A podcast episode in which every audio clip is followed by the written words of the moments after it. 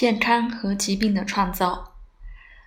我们出生星盘的配置有纯粹的潜力，但是就像我们接触到世界，通过我们的环境、家庭、文化和学校，这些配置或亚人格，就像他们有时候称作的，开始充实他们自己，承担他们自己的生活。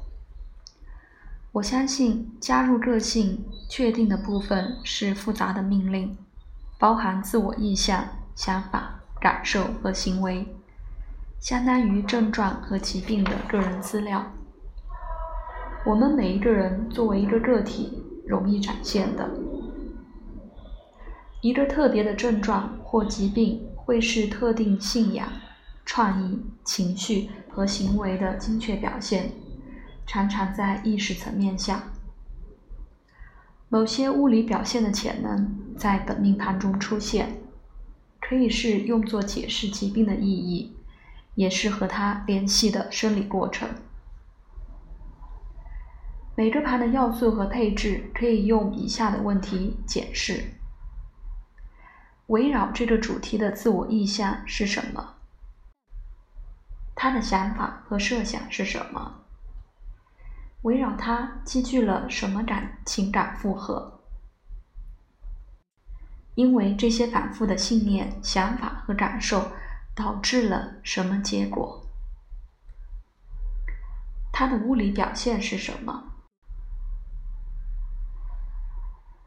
疾病的每一个个人表达给出关于他自己的意义、原因和治疗的沉重提示。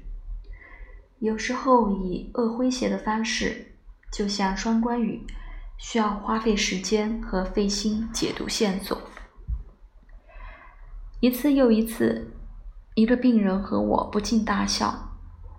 当公开的、明显的身体信息尝试传递，最终击中要害。任何事在感情、想法或言语上经常重复。早晚会自然而然地显现出来。这里有一些表述被病人用来描述在他们生活中他们自己的人或是已显现的身体症状。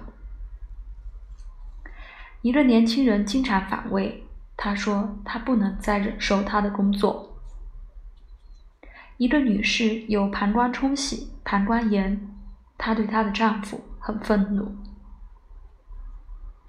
一个女人告发她的丈夫上她的乳头，她有一个良性的垂体肿瘤，导致她的乳房在分泌汁液。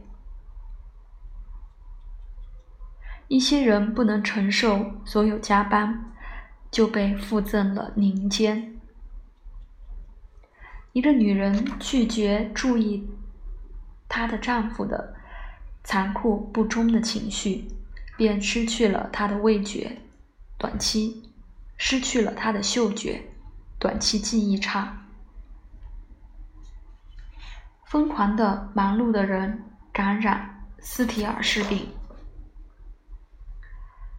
一位夫人右边臀、左边臀部疼痛，她描述她的情绪状态就像被留下了。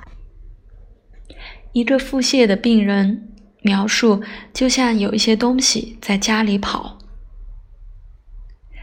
一个帕金森病人说过：“好多年，我因为挫败而发抖。”